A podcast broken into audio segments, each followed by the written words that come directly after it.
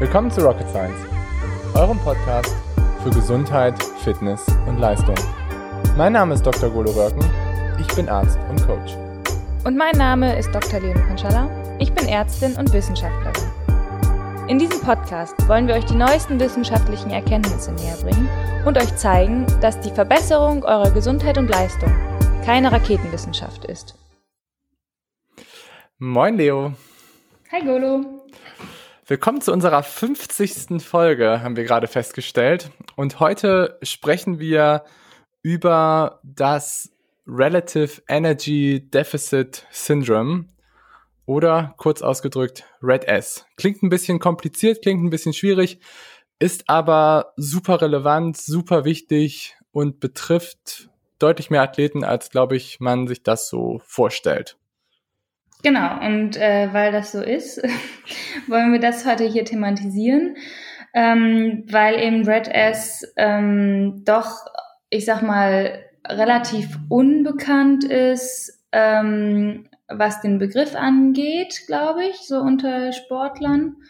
Ähm, und nichtsdestotrotz ist es, glaube ich, ein Thema, was ähm, viel mehr Aufmerksamkeit bekommen sollte, weil es halt eigentlich für jeden Ausdauerathleten ähm, relevant ist, dass man sich damit auseinandersetzt und ähm, auch wissen sollte, was das ist und was das für, ja, für Folgen mit sich bringen kann.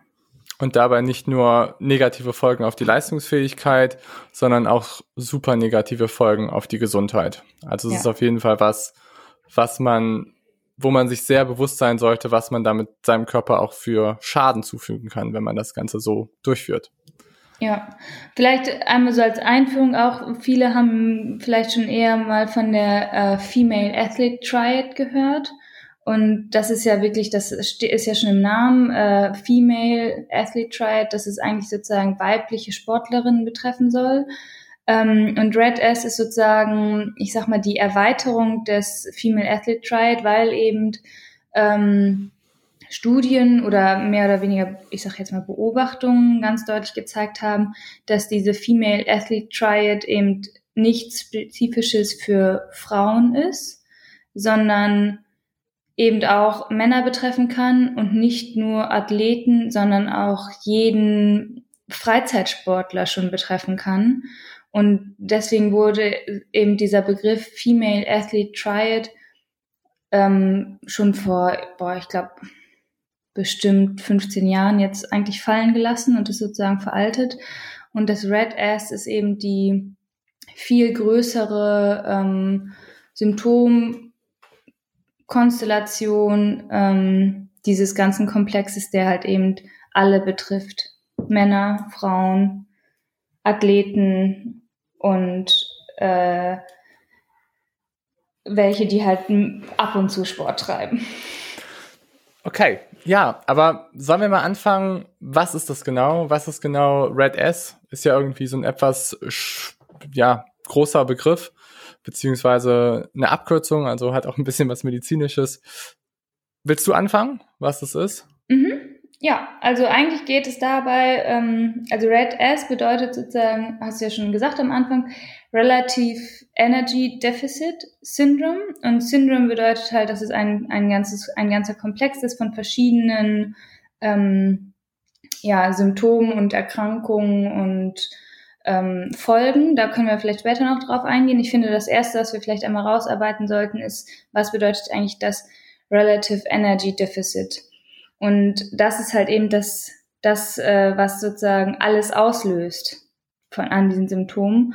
Und Relative Energy Deficit bedeutet eben, dass man, ähm, wenn man jetzt Sport macht, ähm, seinen Körper nicht genügend ähm, Nährstoffe zur Verfügung stellt während des Sportes und dadurch eben den, ja, den Körper eben in eine Art Stresssituation äh, bringt und dadurch eben diese negativen Folgen kommen.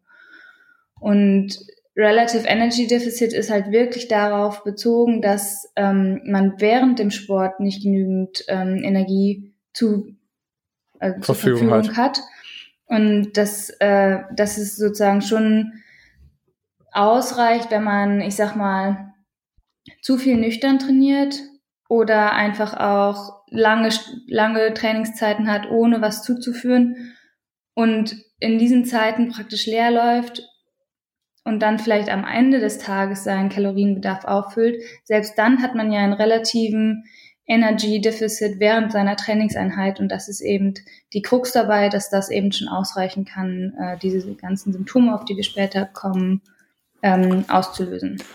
Aber vielleicht, weil ich glaube, viele denken einfach so, ja, das ist doch gar nicht so schlimm. Ich meine, wenn ich jetzt zum Beispiel viel Sport mache, dann habe ich halt irgendwie morgens vielleicht ein kleines Frühstück oder mache was nüchtern und dann mache ich irgendwie zwei, drei Einheiten und gehe da halt irgendwie in ein starkes Defizit und dann fülle ich das halt einfach wieder auf. Und ich finde die Symptome oder das, was letztendlich dabei rauskommt, finde ich halt so übel und ich finde, deswegen sollte, finde ich, sollten wir das einfach so einmal ranklatschen, weil ich glaube, vielen ist es einfach nicht bewusst, was man halt damit kaputt machen kann, wenn man das halt dauerhaft so macht. Und ich meine, wenn wir uns halt irgendwie angucken, was sind denn so typische Symptome oder was kann dabei passieren, wenn wir das halt irgendwie zu lange machen? Und das erste ist halt, dass jetzt mal so aus Coach-Sicht, dass die Leistungsfähigkeit in den Keller geht Mhm. Also das ist so das allererste, dass du halt nicht die Anpassungen erreichst, die du eigentlich erreichen möchtest mit der Trainingssession. Das heißt, deine Trainingssession ist nicht mehr so effektiv. Und das zweite ist, was ich halt viel schlimmer finde noch, die negativen Auswirkungen auf deine Gesundheit. Und das vor allen Dingen einerseits hormonell, dass du halt deine richtig viele Hormonachsen halt echt blöd schädigst mhm. und auch viel, was einfach so aufbauende Prozesse angeht, die du ja auch als Sportler eigentlich haben möchtest, die du halt auch damit ziemlich kaputt machst und die du damit dir halt auch schnell mal ja eine Stressfraktur oder sonst was einfach reinholst. Ja, also wenn er, wir können ja, also der Mediziner schlägt natürlich durch. Eigentlich muss man das jetzt einmal alles auflisten. Ähm, Red S kann halt eben ähm, sozusagen im endokrinen und metabolischen Bereich ganz viel machen. Das hast du ja schon gesagt, aber eben auch kardiovaskuläre Umbauprozesse ähm, begünstigen. Das heißt, ähm, sozusagen unser Herz-Kreislauf-System schädigen, unser gastrointestinales System schädigen, unsere Immunfunktion schädigen. Ähm, über verschiedene Hormonachsen auch äh, unsere Entwicklung und Wachstumsfähigkeit schädigen, ähm, unseren Zellzyklus, besonders den von den, von den Blutzellen schädigen, unsere Fertilität schädigen und dann ganz große Faktoren eben auch unsere Knochengesundheit schädigen und auch psychologisch ganz viel auslösen. Und das heißt, wir haben halt einen riesigen Blumenstrauß an echt Kack-Symptomen, die äh, durch dieses, ähm, durch diese kurze, teilweise kurze äh, Zeitachse von Energiedefizit ähm, hervorgerufen werden können. Ja, und ich meine, das sind ja auch alles Faktoren, die brauchen wir nicht als Athleten. Also wir brauchen keine Knochengesundheit, wir brauchen keinen guten Schlaf, wir brauchen keine metabolischen Funktionen, wir brauchen kein kardiovaskuläres System. Und da sieht man halt schon dran, dass, was das auch für einen negativen Einfluss einfach auch schon hat auf die Leistungsfähigkeit. Ja, genau. Ja. Ja, aber wie entsteht das?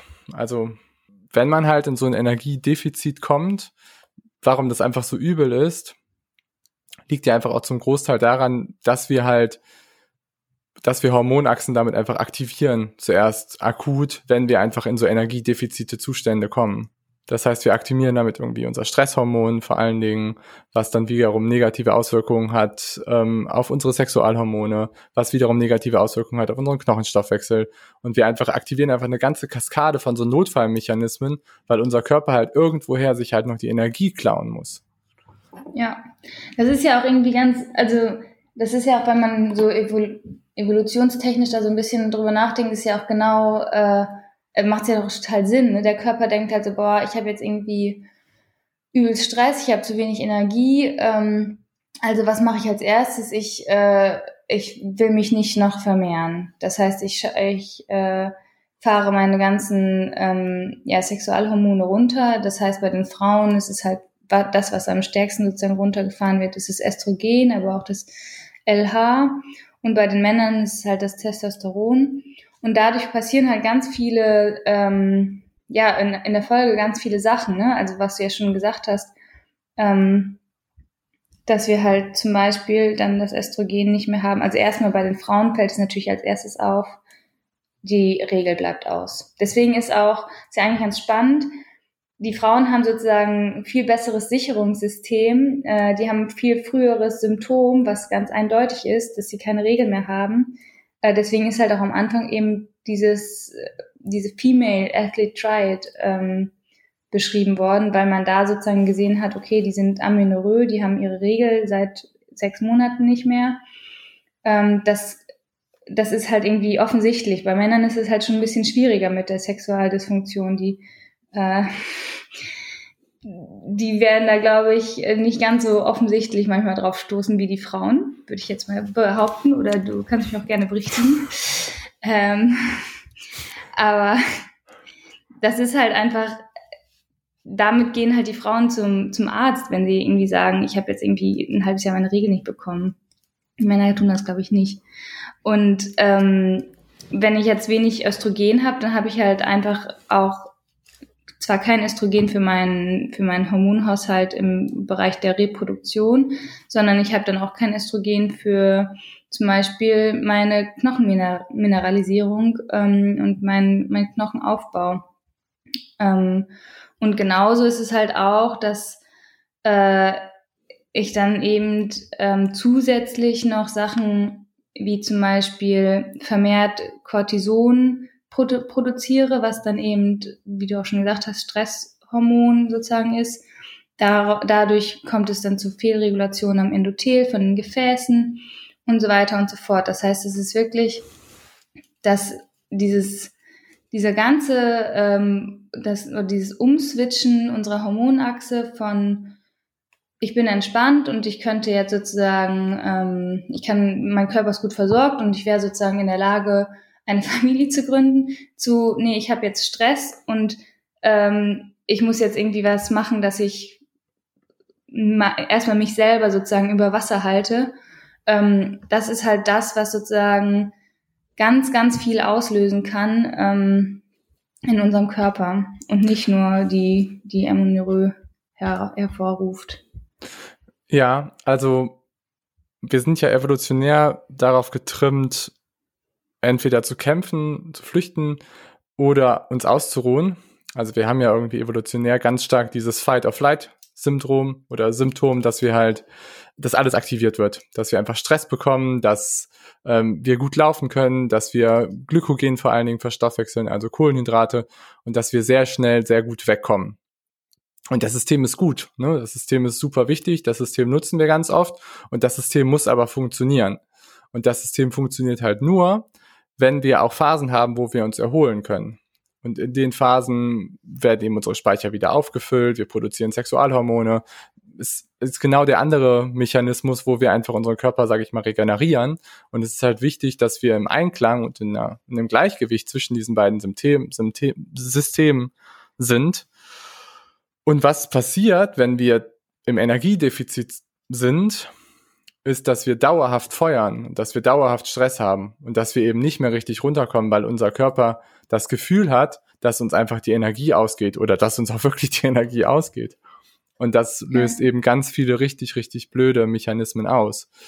Und wenn du sagst, dass es zum Großteil Frauen betrifft, das kann sein, aber es nee, betrifft. Tut, nee, nee, tut es. Also ich glaube, da ist es halt einfach als allererstes aufgefallen, weil es halt eben sozusagen durch diese Amenorrhoe ähm, oder diesen irregulären Zyklus, sag ich mal, einfach viel offensichtlicher war, dass da was passiert. Und deswegen ist es am Anfang ja auch als Female Athlete Triad beschrieben worden, weil sozusagen die Amenorrhoe oder das Ausbleiben der Regel praktisch als ein, ähm, äh, ein Symptom gewertet wurde. Und das ist einfach bei den Frauen viel, viel offensichtlicher ähm, als bei den Männern. Und genauso kannst du ja auch sagen, zum Beispiel Läufer kriegen halt viel früher einen Ermüdungsbruch als zum Beispiel Radfahrer. Nichtsdestotrotz ist die Prävalenz zwischen Radfahrern und Läufern eigentlich gleich hoch von dem Red S. Aber bei den Läufern fällt es halt viel früher auf. weil Ja. sie eben sozusagen den Ermüdungsbruch kriegen. Und genauso ist sozusagen der Unterschied zwischen Männern und Frauen. Die Prävalenz ist gleich, mehr oder weniger, aber bei den Frauen fällt es halt früher auf. Ja, das kann gut sein. Ich glaube, Männer sind da auch vielleicht nicht so sensibel häufig, was solche Dinge angeht. Und Das meinte ich ja vorhin. das Ding ist vielleicht auch, dass Ausdauersportler generell da auch schon mehr in Mitleidenschaft bezogen betroffen sind, gerade was ihre sexuellen Hormonachsen angeht. Und wir kommen nachher noch mal so auf diese Kaskade zu sprechen, wo man vielleicht sich dann auch alles killt. Aber ich glaube, wenn viele ehrlich zu sich sind, glaube ich, dass es auch vielen Männern auffällt, dass da vielleicht auch gewisse Sachen nicht mehr so gut funktionieren. Ähm, hast du einen Überblick, wie viele, ähm, wie groß der Anteil äh, ist von Yes. Also es gibt eine mega gute Studie von Hackney. mh, Ähm, ist eh ähm, total der coole Forscher, gibt auch ganz viele coole YouTube-Videos zu und hat richtig, richtig viele tolle Studien gemacht. Und der hat sich, sage ich mal, dieses Thema Hypogonadismus beim Mann, beim Ausdauersportler, also verminderte, ähm, verminderte Gonadenaktivität, also verminderte Sexualhormone beim Mann auf die Fahne geschrieben. Und er hat sich gerade auch so Ironman-Athleten und Triathleten angeguckt. Und bei ihm war es so, ich habe jetzt nicht mehr ganz genau die Zahl, aber ich meine, es war Leute, die im Ironman dran statt, genau, die, wo, die daran teilgenommen haben, waren es 60 bis 70 Prozent, die ähm, eine verminderte Testosteronaktivität hatten und zwei waren nicht mehr nachweisbar, dass sie Ja. überhaupt noch Testosteron produzieren. Und das ist ja, also wenn wir jetzt an die gleiche Studie von Hackney denken, ist die ja relativ alt. Die ist ja von 1900 noch was. Ende der 90, also ich glaube Ende der Mhm. 90er oder so. Oder sogar, also keine Ahnung, auf jeden Fall nicht aus den 2000ern. Und es gibt jetzt ein Update vom IOC von 2018. Da haben die auch nochmal sozusagen all, also nicht nur jetzt Triathleten, sondern alle Ausdauerathleten, männlich, weiblich, ähm, gescreent und da sagen die, ist die Prävalenz bei 60 Prozent. Und das finde ich richtig krass. Das sind Weil halt bei so einer großen Kohorte ist das super krass. ja, genau, das waren über 1000 Leute, die die gescreent haben und da, da sind 60 Prozent. Und da kann halt, also ich meine 60 Prozent, das ist halt, das ist halt einfach unglaublich viel. Das ist mehr als jeder Zweite, der Ja. da äh, ein Problem hat und seinem Körper halt Schaden zufügt in bestimmten Bereichen. Ja, und ich glaube, da kannst du auch anbringen, was wir vorher so diskutiert haben, wo wir halt beide gesagt haben, dass viele Athleten glauben, dass sie nicht so gesund sein müssen, sondern dass sie einfach nur leistungsfähig sein sollen. Und dass das ein totaler Irrglaube ist, weil Ja. wenn du nicht gesund bist, dann hast du auch keine Leistungsfähigkeit. Ja, und da, also wir haben jetzt das Thema ja auch jetzt irgendwie aufgegriffen. Also ich meine, da haben wir ja schon öfter mal drüber geredet, aber weil irgendwie jetzt auch so ein paar Sachen in letzter Zeit, äh, ähm, ich sag jetzt mal, die ich so mitbekommen habe oder mitgehört habe, irgendwie von Trainingskollegen, wo ich echt, wo mir die Kinnlade runtergefallen ist. Und ich glaube halt, dass viele Leute sich unwissentlich ähm, echt schaden, weil, weil sie glauben, dass zum Beispiel ähm, es eine Korrelation gibt zwischen je dünner, desto schneller. Und das ist halt einfach Quatsch, weil einfach irgendwo das Maß übertrieben wird und dann ist halt eher die Devise, je dünner, desto kränker.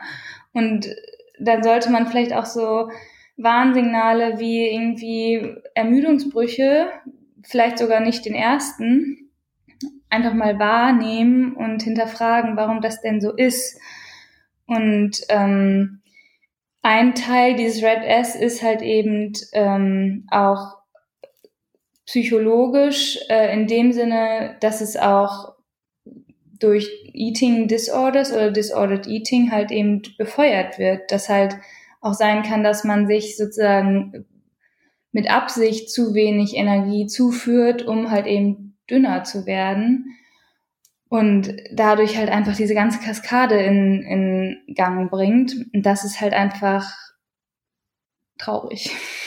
Und Ja. irgendwie, da muss man echt, finde ich, so ein bisschen ähm, so ein bisschen aufpassen, dass man halt wirklich sich richtig fuelt für Sessions und nicht denkt, naja, wenn ich jetzt aber noch eine Session irgendwie morgens nüchtern einschiebe, dann äh, wird das bestimmt äh, sich super gut auf meinen ähm, Fettmetabolismus auf, äh, auswirken und dann werde ich, äh, nehme ich nochmal irgendwie ein Kilo vor meinem nächsten Wettkampf ab und dann werde ich noch schneller sein. Ja. Und ähm, dazu auch vielleicht. Passiert halt nicht. Ja, Entschuldigung, ja.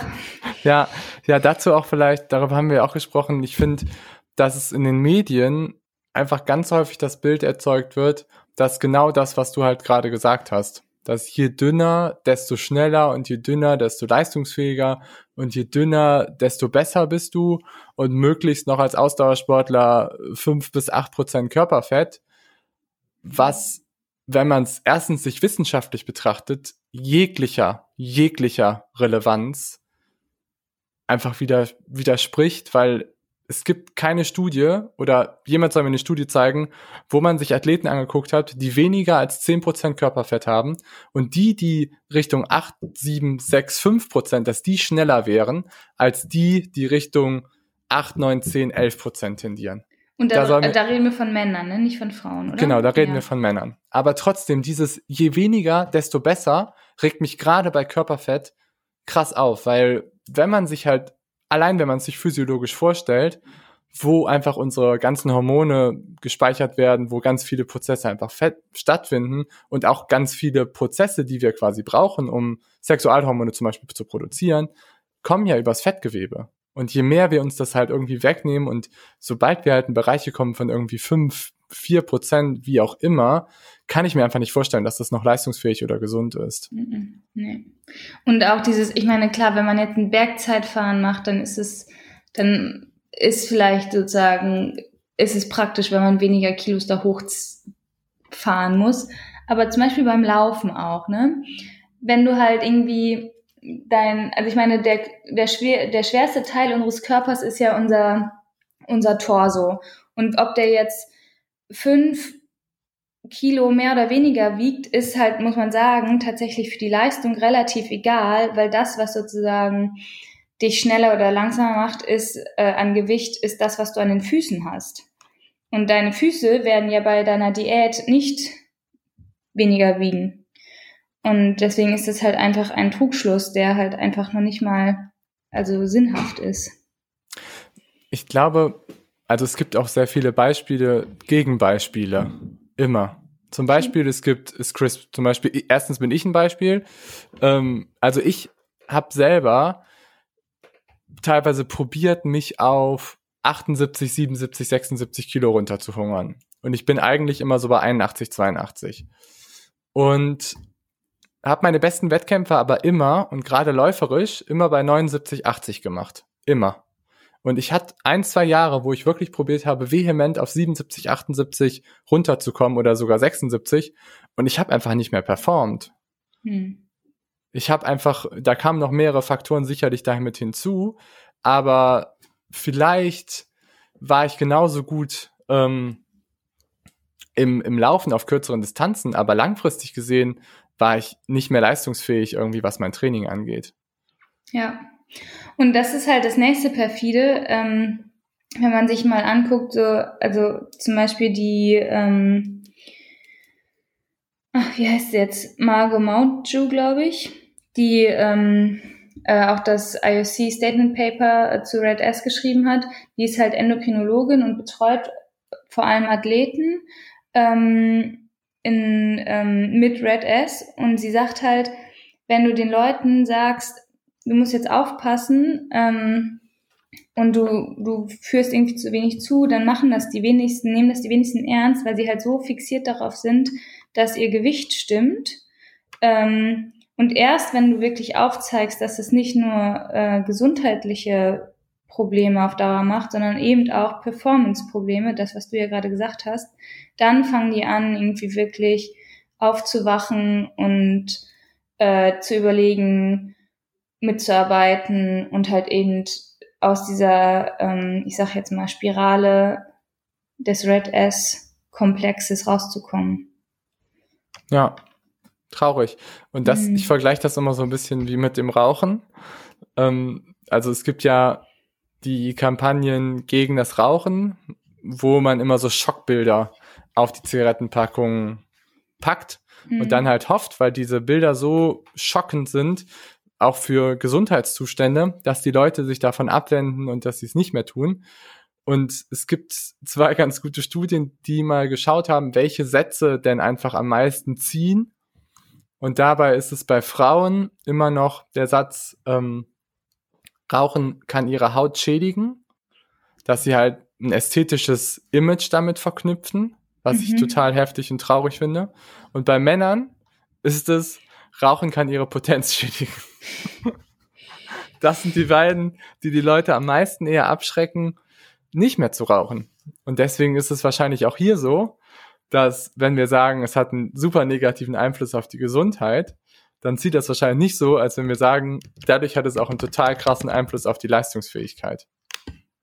Ja, und wir können ja mal, also wir können das ja mal jetzt auch so aufziehen. Was, was wird sozusagen durch das Red S auf Performance-Seite, nicht jetzt auf ähm, Gesundheitsseite, sondern auf Performance-Seite beeinflusst? Und das sind halt, wenn man jetzt einmal, so, also klar, die ganz großen Sachen sind ja natürlich vermehrte äh, Verletzungsgefahr, äh, zum Beispiel durch Ermüdungsbrüche, aber auch durch zum Beispiel gereizte Sehnen, die dann Ewigkeiten brauchen, um abzuheilen. Jeder weiß, wenn ich verletzt bin, geht meine Performance runter, weil ich halt nicht trainieren kann. Dann, ich habe, wenn ich aber trainieren kann, habe ich ähm, ein verminderten Ansprechen, vermindertes Ansprechen auf meine, auf mein Training, äh, was Umbauprozesse in Muskulaturbändern, Knochen, allem angeht.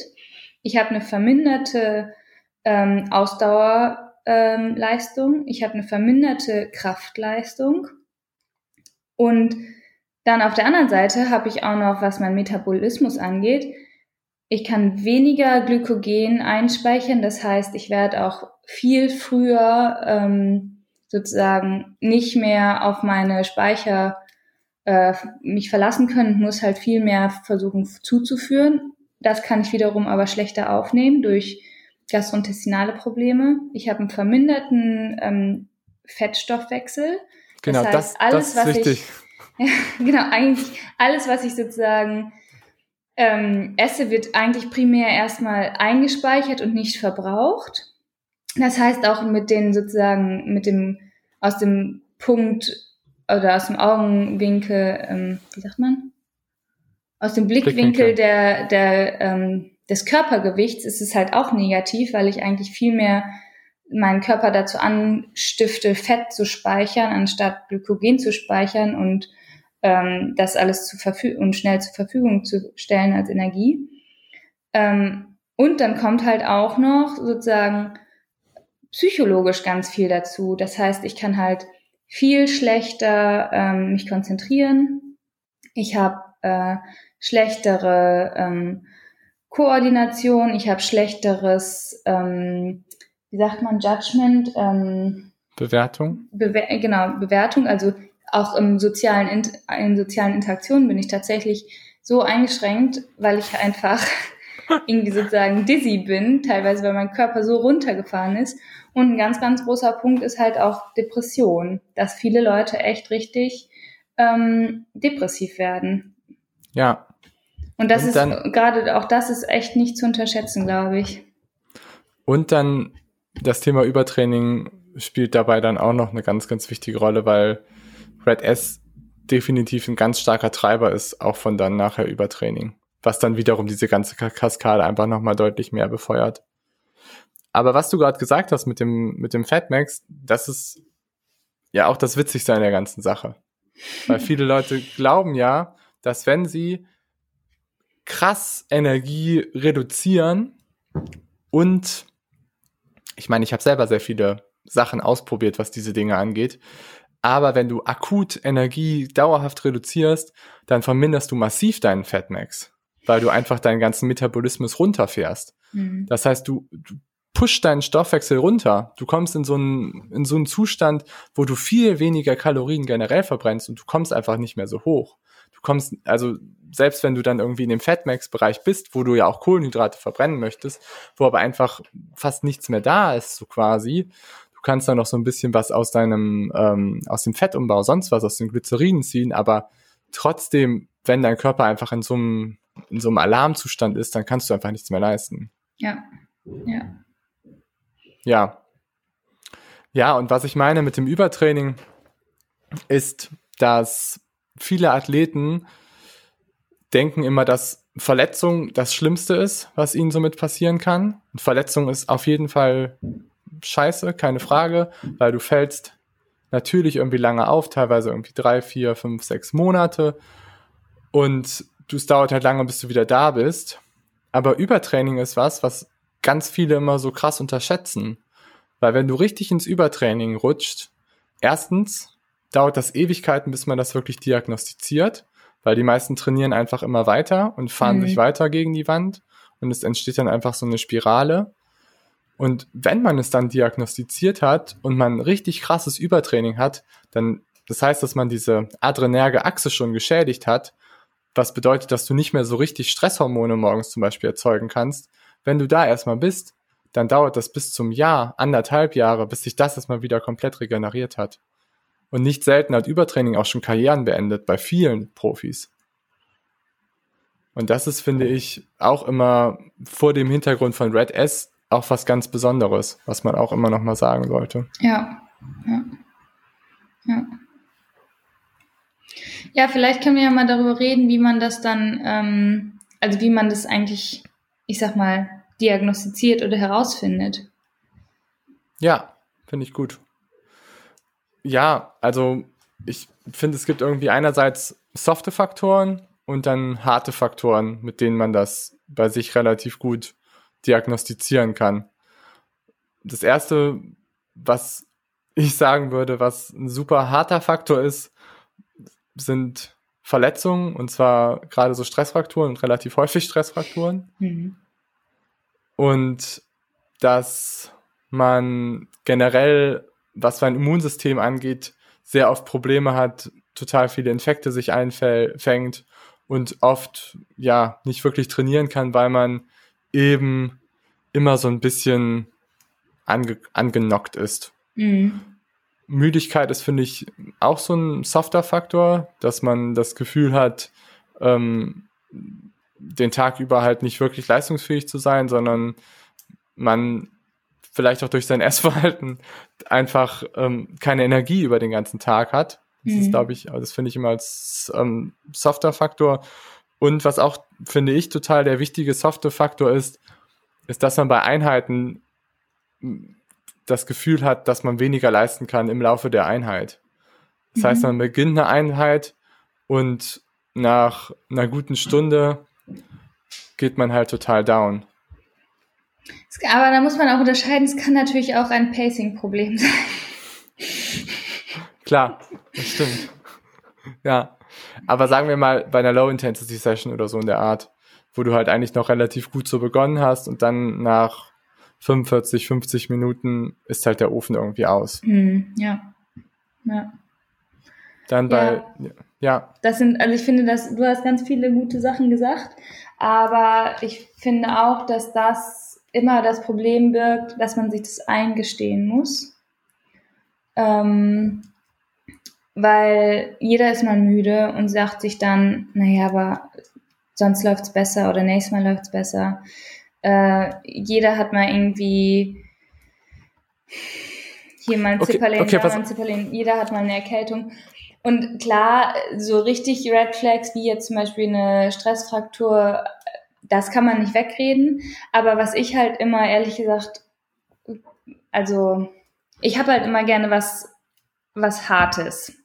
Und also sozusagen schwarz auf weiß. Und dafür kann ich halt nur jedem empfehlen, einfach, es gibt so bestimmte Questionnaires, ähm, die sind tatsächlich im Deutschen noch nicht so verfügbar, weil das einfach, also die deutsche Sportmedizin, ähm, muss man einfach sagen, ist ein bisschen hinterher. Ähm, aber es gibt ähm, englischsprachigen gibt es zum Beispiel den Leave Q ähm, Questionnaire, den kann man, den findet man im Internet sogar inzwischen, glaube ich.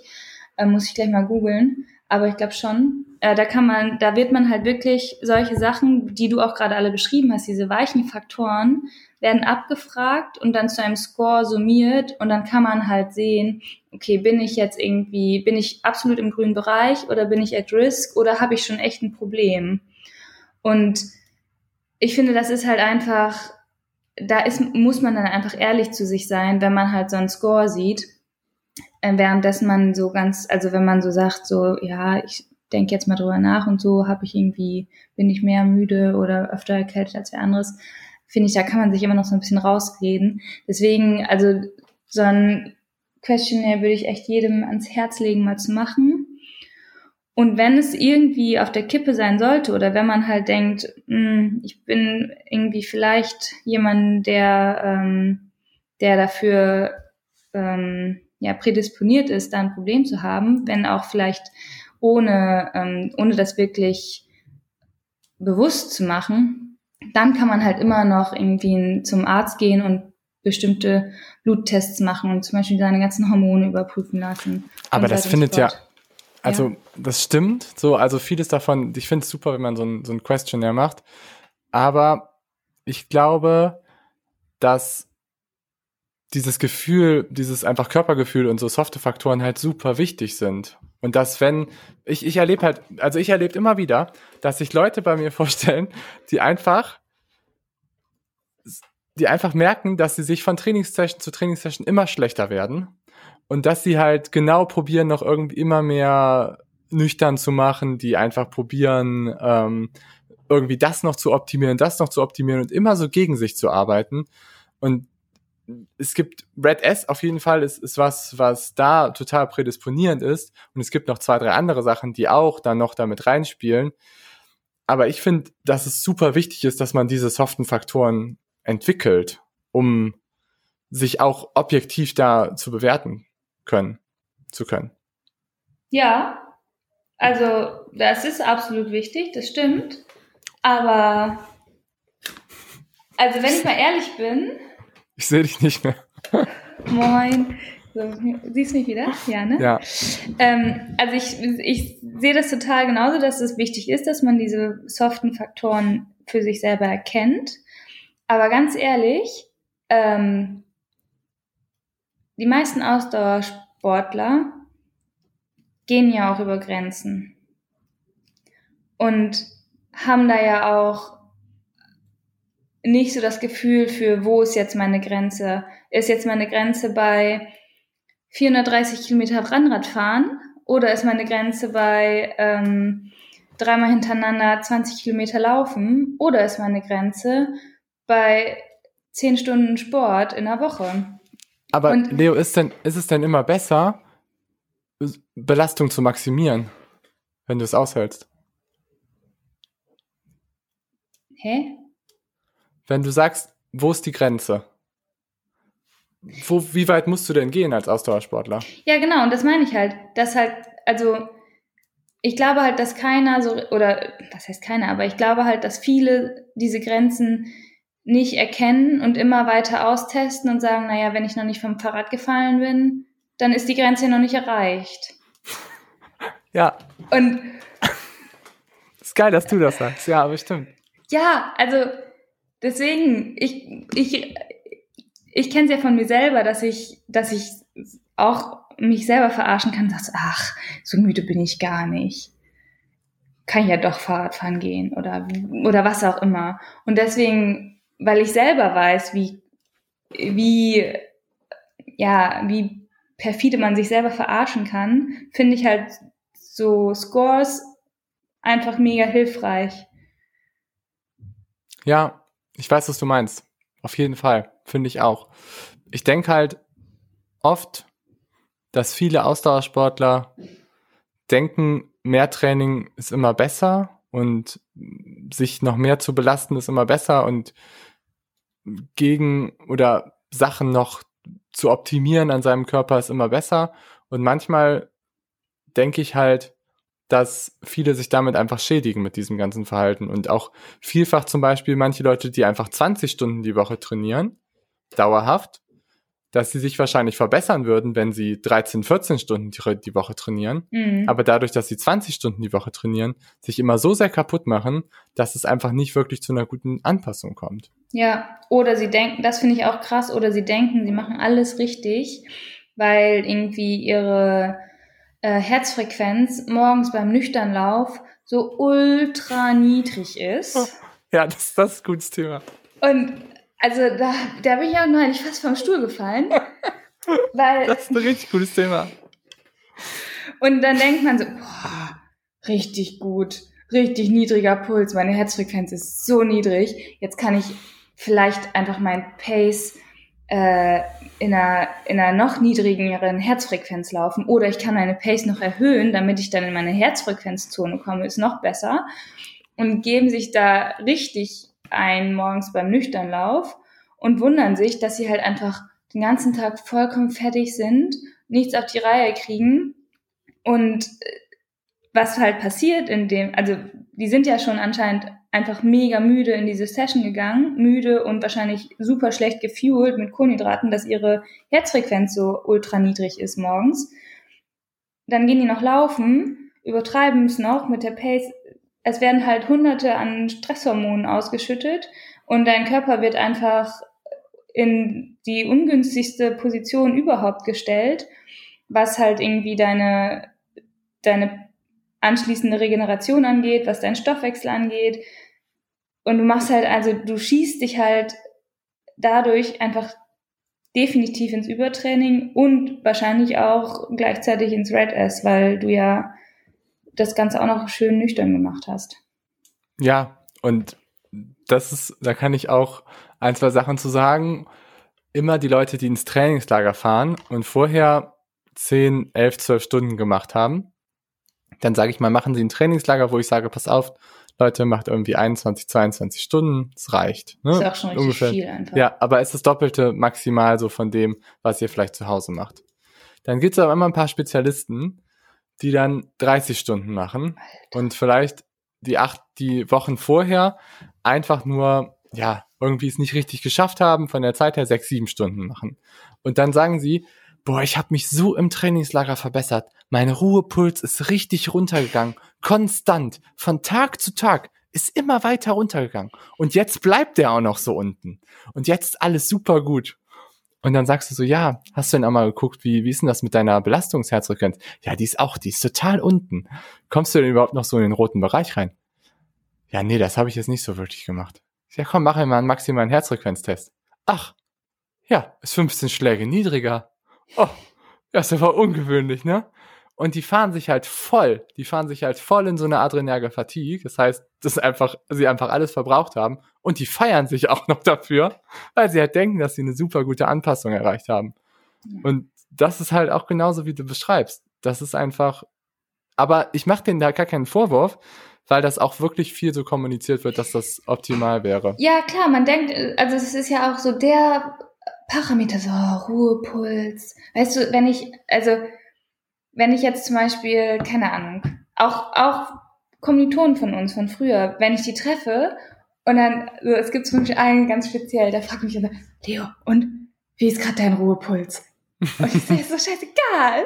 So, aber das ist halt für die so der, der Marker für, äh, für Fitness. Klar, niedriger Ruhepuls ist schön, ist gut, aber wenn er halt dauerhaft irgendwie auf einmal niedrig wird, das ist dann nicht mehr so cool. Ja, akute Veränderungen sind immer ein bisschen strange. Ja. Ja, und das ist halt das, was ich auch noch sagen wollte, dass wenn wir uns irgendwie über Red S unterhalten, dann gibt es ja auch noch so diese Trias aus High-Intensity-Training, also sehr viel High-Intensity-Training, viele davon noch mit Low Energy zu machen, also Richtung Red S sich dann zu steuern und dann aber wenn sie dann ernähren, sich auch noch vielleicht schlecht zu ernähren. Und da muss ich sagen, das führt definitiv dazu, dass das Ganze nochmal krass verstärkt wird. Und wenn man nämlich dann noch super hart und intensiv trainiert, was ja auch nichts anderes ist als eine Stressreaktion, haben wir auch schon oft im Podcast drüber gesprochen, dann wird diese ganze Kaskade aus Cortisol, also das Stresshormon, was irgendwie produziert wird, krass, was dann wiederum einen negativen Einfluss hat auf eure Sexualhormone. Und wenn ihr das immer weitermacht, dann führt das zwangsläufig dazu, dass ihr euch ins Übertraining schießt. Mhm. Und zwar relativ schnell. Das, brauchen, das braucht teilweise nur so drei, vier Wochen. Und da gibt es auch dann, sage ich mal, so Strukturen, wo ich mich noch vorgestern mit jemandem drüber unterhalten habe, der gesagt hat, er hat ein Hit-Block-Training gemacht und hat dabei probiert, das mit Low-Carb-Intervention zu, äh, zu machen. Ja. Und er meinte halt auch, er hat sich von Woche zu Woche immer mehr verschlechtert. Mhm. Und meint jetzt aber, dass jetzt ja die Anpassungen kommen und dass er jetzt endlich das Ruder rumreißen wird und jetzt wird er seine V2 Max verbessern. Und das funktioniert natürlich nicht. Das ist, das ist Bullshit. Krass. Krass. Oh Mann. Ja, da ist man halt einfach, also da tut man seinem Körper einfach nichts Gutes mehr. Nein. Also immer, wenn man irgendwie gegen sich arbeitet, das kann langfristig. Und ich meine, du bist, glaube ich, der beste Beispiel dafür. Du, du bist ja früher auch anders im Training umgegangen als jetzt. Oder? Mm, ja, aber da habe ich, glaube ich, auch noch nicht so richtig verstanden, dass, also, dass nicht jedes Training immer Vollgas ist. Das dachte ich, das muss so. Und also ich habe mich gar nicht damit befasst, was sozusagen, was eigentlich alles für Prozesse und so ablaufen müssen, damit man halt irgendwie gesund trainiert und gut trainiert. Ich habe halt immer nur gedacht, ja, voll, das ist alles. Aber das passt halt irgendwie auf Dauer nicht. Nee, und ich meine, auch von der Leistungsfähigkeit hat sich seitdem ja auch ein bisschen was verändert. Oh, habe ich gerade nicht das Gefühl. Ach komm. Das stimmt auch nicht, Leo. Oh. Nur weil du heute müde bist. Ja, genau. nee, aber also Train with Brain ist halt irgendwie besser, denke ich mal. Auf jeden Fall. Train with Brain ist eigentlich ein cooler Spruch. Den kenne ich noch gar nicht. Ich kenne immer nur Train Smart. Aber ja, mega. Ja, den habe ich mir jetzt gerade ausgedacht. Sehr gut. Das ist dein Slogan. Ja. Leo Train. Das, das ist der andere Train. Rocket Race das, Leo Train. das ist der, wo ich nur vorne fahren darf. das stimmt. Wenn man mit Leo zusammenfährt, weiß man, was sie gerade angesprochen hat. Kannst schön hinten fahren. ja, sehr gut. Hast du denn noch was? Ja, ich finde, wir sollten einmal noch sagen, dass, also wir haben jetzt so viel darüber geredet, dass man sich richtig fuelen soll, aber dass man, wie man das vielleicht mal berechnen könnte, wäre ja auch mal eine Maßnahme, oder? Und was man, also noch einmal, was ich halt finde, wir haben jetzt erklärt, was das ist und so, aber wenn man den Verdacht hat, dass man das hat, dass man auf jeden Fall zum Arzt gehen sollte, definitiv. Ich rate ja nicht oft dazu, zum Arzt zu gehen, aber das ist was, das sollte man tun.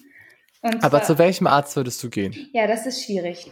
Da würde ich sagen, das kommt dann drauf an, wo man wohnt, weil, ähm, also ich glaube... Ein Prozent. Was, ein Prozent? Maximal ein Prozent der Ärzte kennt das. Ja. Noch nicht mal. Ich glaube noch nicht mal. Also, ja. ähm, ich glaube halt, dass man tatsächlich ganz spezifisch zu einem Endokrinologen gehen sollte und auch wirklich mit diesem Begriff ankommen sollte und nicht sagen sollte, oh, ich bin irgendwie so müde, ähm, können wir mal meine Blutwerte überprüfen, sondern dass man, und dann machen die irgendwie Schilddrüsenhormone, ähm, sondern dass man halt wirklich mit der Frage dahin kommen sollte und auch ganz spezifisch sagen sollte, ich trainiere viel, ich trainiere viel Ausdauer und ich habe davon gehört und ich habe die und die Symptome und ich möchte das gerne überprüfen lassen. Und dann kann das jeder nachlesen. Aber wenn man da nur hingeht und sagt, hm, ich bin irgendwie müde, dann ähm, wird da nicht viel passieren. Da bin ich mir ehrlich gesagt sehr, sehr sicher. Wenn irgendwer das macht und andere Erfahrungen hat, können Sie sich gerne bei mir melden. Dann würde ich gerne diesen Arzt kontaktieren und beglückwünschen. Ähm, und ja. das ist halt irgendwie, ich weiß nicht warum, aber es ist irgendwie in Deutschland noch nicht so angekommen. Ähm, auf jeden Fall sollte man dann äh, zum Beispiel zum Endokrinologen gehen und einmal seine ganze Hormonachse bestimmen lassen, seine Blutwerte bestimmen lassen und dann gegebenenfalls eben auch eine DEXA-Messung machen lassen zur Bestimmung der Knochendichte. Und ähm, dann muss man halt wirklich auch mal gucken, was esse ich eigentlich am Tag und wie viel verbrauche ich beim Training und was mache ich sonst? Gehe ich sozusagen außer zum Training nicht aus dem Haus und sitze nur auf dem Sofa? Oder habe ich vielleicht einen Job, wo ich die ganze Zeit noch rumrenne oder äh, sogar vielleicht schwere Sachen tragen muss oder wie auch immer? Das sind ja auch alles Sachen, die man berücksichtigen sollte. Nur weil ich irgendwie, weil meine Uhr mir sagt, ich habe jetzt ähm, 200 Kilokalorien verbraucht, und dann esse ich danach 200 Kilokalorien, habe ich ja längst nicht meinen Bedarf abgedeckt. Weil irgendwie, ich habe ja auch noch ein Herz, das schlägt, ich habe noch einen Gastrointestinaltrakt, der meine Sachen verarbeiten muss, das zieht alles Energie.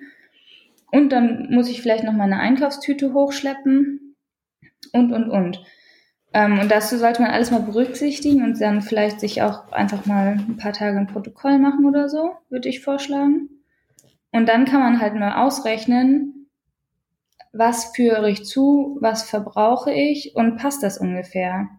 Und man sagt, es gibt halt so eine, so eine, ähm, ich sag mal, äh, ja, so eine Guideline, dass so äh, um und bei 45 Kilokalorien pro Kilogramm fettfreie Masse mindestens zugeführt werden sollen um eben nicht ins Red S zu, zu raten, äh, zu geraten als, ähm, als Athlet. Aber wenn ich sozusagen noch irgendwie intensiver oder länger trainiere, dann muss man das sozusagen auch noch zusätzlich draufrechnen.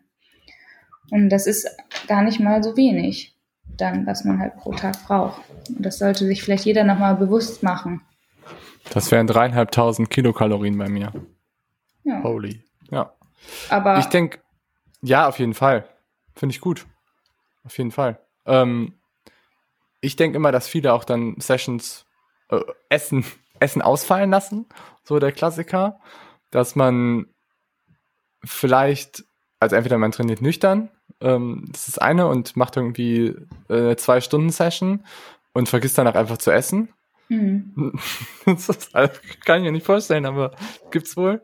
Oder man hat halt mittags eine Session, irgendwie um 11, 12 Uhr und denkt einfach nicht ans Mittagessen und lässt es halt deswegen ausfallen. Mhm. Also ich finde ganz oft ist das ähm, diese Zeit, sich zum Essen zu nehmen und auch Essen als Regeneration zu betrachten, mhm. was häufig so das Haar in der Suppe ist bei vielen.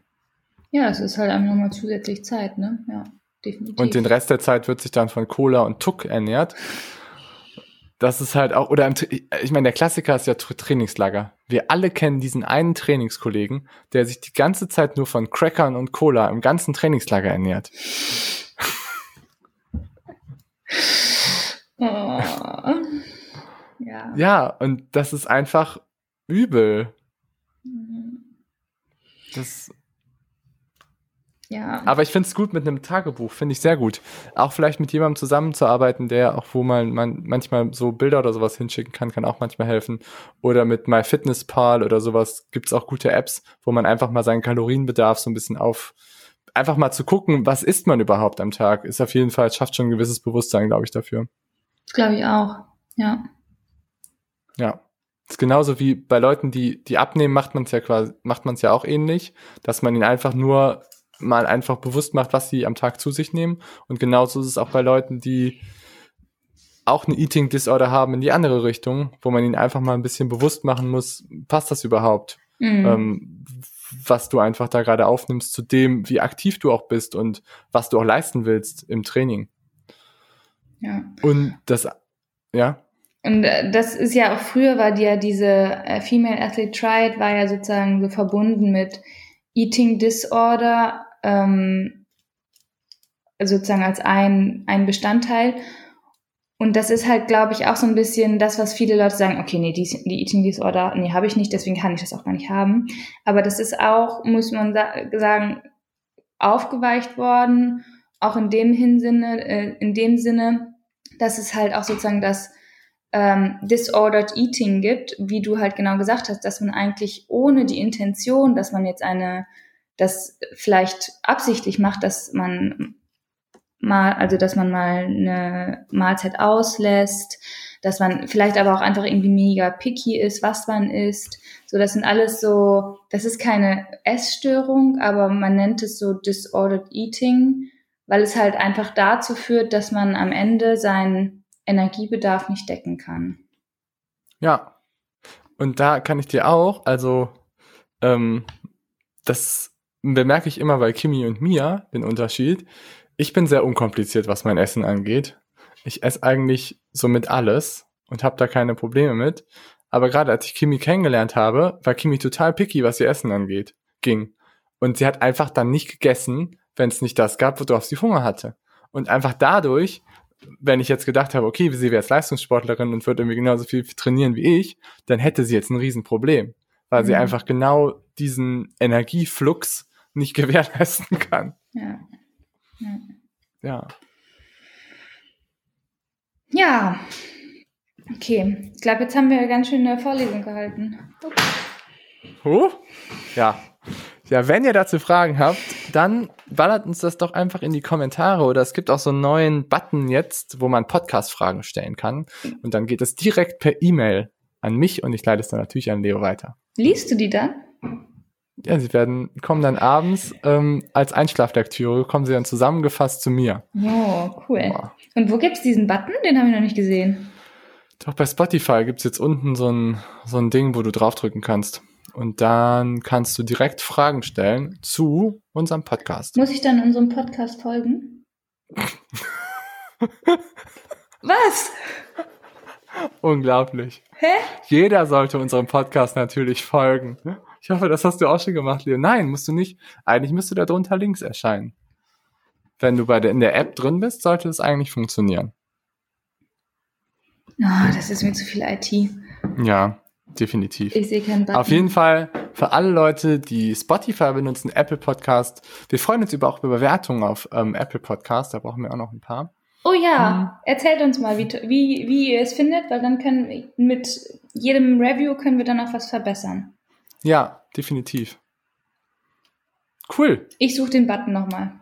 Ja, such den Button nochmal. Für alle, die eine Frage haben zum Podcast, es gibt jetzt einen Button. Gut. Dann. Sehr gut. Bis Dann, zum nächsten Mal. Macht's gut, Leute. Bye, bye. Tschüssi. Stopp. Ich hätte genau. jetzt gerade uh. fast aufgelegt. Ja, ich auch. Ich hätte jetzt